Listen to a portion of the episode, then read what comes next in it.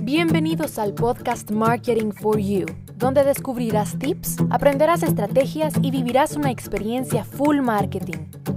Con Daniela Montenegro. Hola, ¿cómo estás? Vamos por el quinto principio de contagio y este quinto principio es ya el penúltimo, es el valor práctico, ¿ok? Cómo nosotros tenemos que enfocarnos también en crear valor práctico porque es el contenido que más, eh, por ser tan práctico, por ser tan aplicable, pues es el contenido que más se contagia o que mejor se contagia, ¿no? Que más viral se hace. Y esto es, porque la información con aplicabilidad práctica, o sea, que yo puedo poner en práctica, me dicen, clic aquí, clic allá, hago clic aquí, clic allá, y suceden las cosas, eso es lo que se transmite fácilmente de boca en boca porque la gente disfruta ayudar a sus amigos y como en otras ocasiones les dije, que les agradezcan esa ayuda. Entonces, ofrecer cosas que otros puedan usar inmediatamente, que ellos sepan que lo pueden hacer. Caso aparte, ¿ok? Porque eso lo digo yo que, que comparto contenido por montón. Caso aparte es que la gente lo haga, porque habrá muchas personas que tú les vas a decir paso uno, paso dos, paso tres, ellos van a quedar encantados de la vida porque lo pueden hacer, porque es práctico, pero hay otro paso de las personas que lo ven a las que lo hacen, ¿sí? Pero bueno, lo importante es que tú sepas que esto es contenido de valor práctico. Esta información práctica puede consistir en consejos simples, en consejos de cocina, en consejos que a menudo pueden incluso incluir determinados precios, ¿verdad? Cuando las personas juzgan ofertas, por ejemplo, ah, yo no sabía qué comprar si marca A o marca B, y llegas tú y les dices marca A porque esto, esto y esto, ¿verdad? Entonces, cuando tú les das esas cosas que ellos puedan realmente emplear, que no sean cosas que se queden en la teoría, sino que realmente ellos puedan de un momento a otro ponerlo en práctica en su vida. ¿Esto qué hace? Que esto disminuye la sensibilidad, ¿sí? ¿Por qué? Porque las personas eh, van a lo seguro cuando hacen, cuando, toman, cuando hacen su toma de decisiones con productos, con servicios, pues dependiendo del contenido práctico que tú vayas a crear.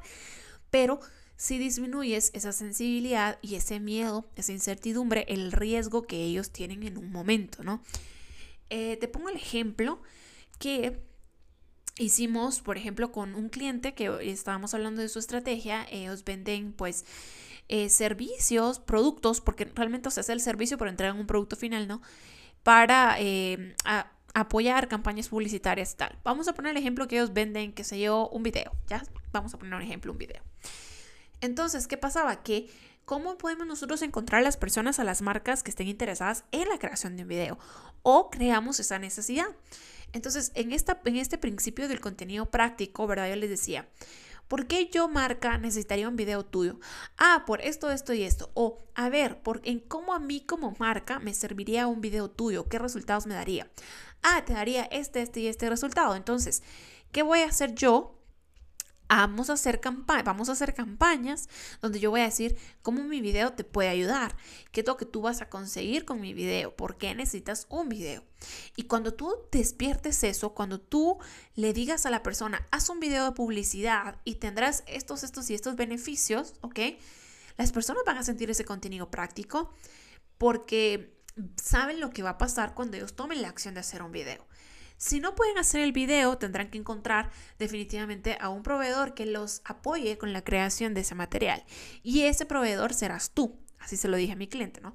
Entonces, pues esa es también parte de una estrategia del contenido del valor práctico. No es que yo vaya a hablar hoy, por ejemplo, yo que hablo de marketing, no es que hoy te vaya a dar yo una receta de cocina. ¿En qué me beneficia a mí la receta de cocina? En nada. Si yo no cocino, si yo no vendo este, comida, si yo no vendo instrumentos de cocina, ni recetas, ni ingredientes, ni nada, no, ¿verdad? No me sirven nada. Entonces, tu contenido práctico, por supuesto que tiene que ir súper relacionado a tu negocio y alineado a tu estrategia de lo que tú quieres conseguir. Yo voy, por ejemplo, este, a mí me interesa que las personas vendan, que tengan emprendimientos, ¿verdad? Entonces yo voy a compartirles ideas de emprendimiento, ideas de productos que pueden emprender, para que estén agilizándose, para que estén en constante movimiento, para que estén creando y emprendiendo, por darte un ejemplo, ¿no?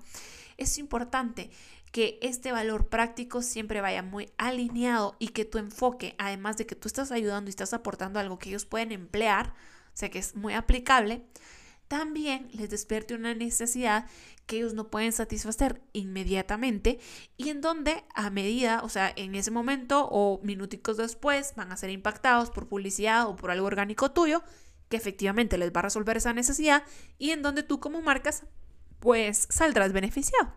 Eso es básicamente el valor práctico. Y te espero en el próximo episodio donde vamos a hablar del último principio de contagio, el número 6. Bye.